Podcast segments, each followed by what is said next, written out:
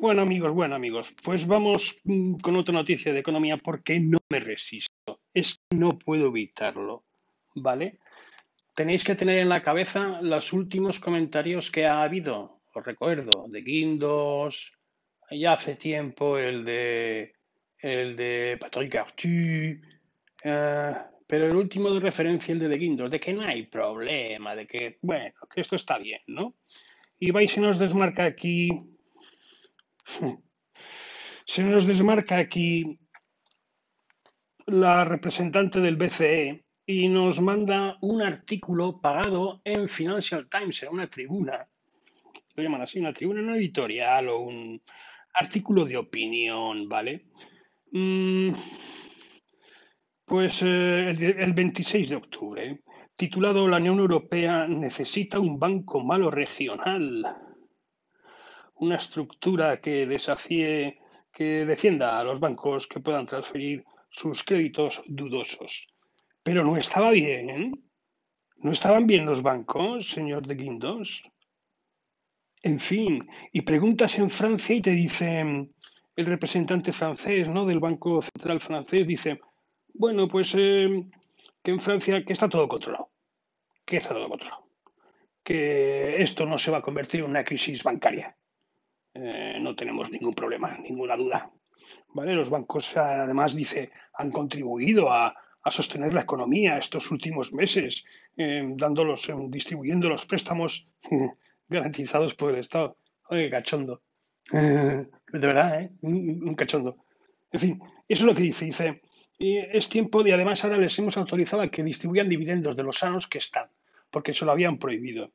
¿Vale? En el 2000 a ver cuándo se lo habían prohibido. En la primavera, esta primavera. Se lo había prohibido el Banco Central Europeo. ¿Vale? Bueno, y dices, vale. O sea, ahora que tengo que coser las declaraciones de esta mujer que trabaja para el BCE, trabaja como Andrea Henry, trabaja como presidenta del Consejo de Vigilancia Prudencial del BCE. Y va y te casca este artículo en el Financial Times y dice que la Unión Europea necesita un banco malo, pero ¿un banco malo para qué? Entonces dice, bueno, sí, vamos a ver, sí. Si llegamos a un escenario grave, eh, es posible. Es posible.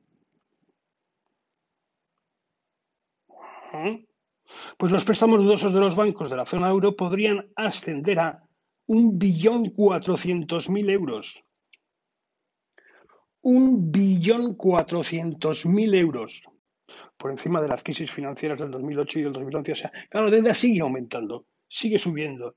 ¿Os acordáis de lo de los bancos eh, zombies, no? También la teoría de Minsky, ¿no? Empresas, esquema Ponzi, toda esta historia. Y ella echa la culpa a que, a que no se han hecho los deberes no se han hecho los deberes para consolidar y eliminar las capacidades excedentarias. O sea, la sobreproducción está famosa cuando llegas al final del pico de la burbuja. ¿Vale? Y califica al sector, al sector bancario europeo como frágil, con unas valoraciones en bolsa muy bajas. Ahí tenéis al Deutsche Bank, ¿eh? Uf, tremendo. Pero, pero bueno, ¿y esto? Y entonces sale un bancario Dice, a ver, esto no es el papel del BCE, del BCE, ¿eh? decir estas cosas. A ver, nos estamos metiendo en un lío. Esto es un papel de la Comisión y del Parlamento, de los Estados, al fin y al cabo, el que crea los bancos malos. Mm. Todo el sistema bancario europeo, evidentemente, pues no es igual, claro, no podemos meter a todo el mundo en el mismo saco. Pues los hay buenos y los hay, un otros son un poquito más frágiles, en especial la banca pública. ¿Eh? Eso dice por ejemplo, la banca italiana Bancamonti del Pacci, que ya fue salvada por el Estado en el 2017 por falta de, por falta fondos propios y está buscando un comprador que es Unicredit, que es el número dos del banco italiano. No suena por España, ¿verdad? Lo están haciendo parecido. Lo dice más adelante. Dice, ¿y, por qué? Pues porque no se han diversificado para eh, contraequilibrar el efecto de las tasas de intereses tan bajas. Esto ya lo contó uh, Patrick no tienen rentabilidad, tienen un mediocre presupuesto. o volumen. No, no tienen capacidad suficiente para levantar eh, capital en el mercado. Empresas zombies, según el esquema Ponzi de, de señor Minsky. Y eso lo dice un banquero parisino.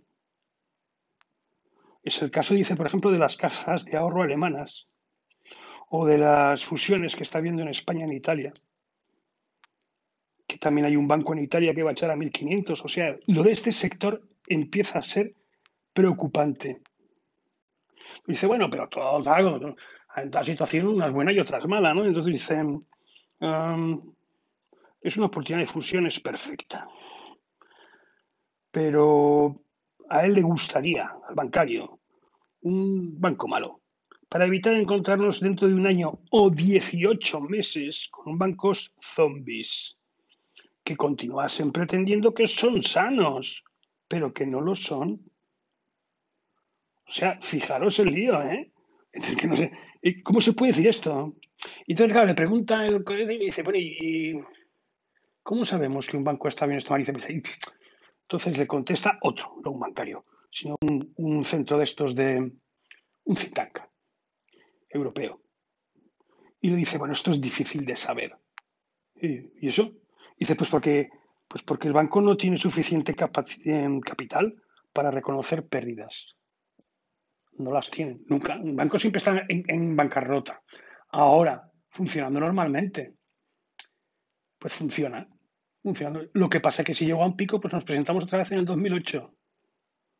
No hay capital. Dice mayores, pues eh, claro, si yo analizo avances no tienen capital. Me recuerda mucho el informe de Recarte, que yo estudié cuando llegó a la crisis de 2008, que publicó cuatro artículos fantásticos en Libertad Digital, fantásticos avisando del libro. Por ahí los tendré guardados yo todavía.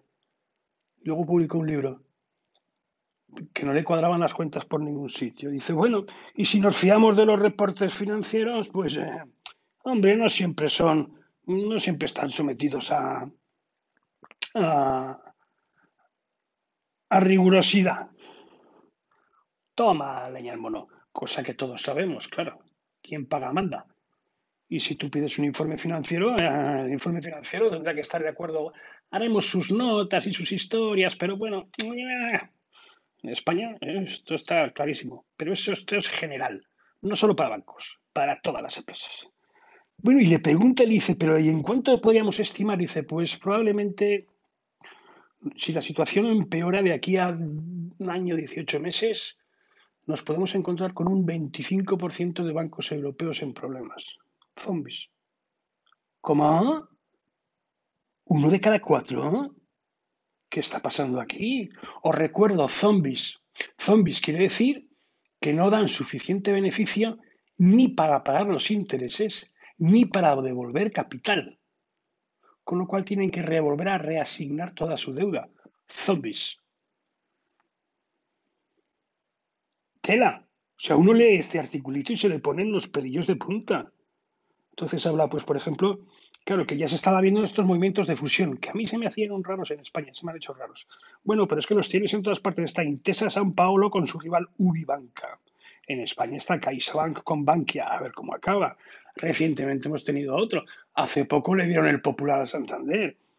Y Bankia está controlada por el Estado, lo recuerdo, desde que se le salvó en el 2012. ¿Mm? Entonces dice, pues eh, pero bien todo esto viene muy bien, porque así avanzamos en el tema de la Unión Bancaria Europea. ¿Cómo se os queda el palo del cimbrajo después de leer esto? Otra piedrecita al camino, ¿eh? Sumarse al de Guindos, que ya os dije que cada vez que habla sube el pan. Y luego están las previsiones de la OCDE. O sea, mm, empieza a haber rollo aquí y hay que echarle siempre un ojo a la economía porque siempre alguno va a salir diciendo algo. Esto es lo que quería contaros por quitármelo de la cabeza. Que tengáis un buen día.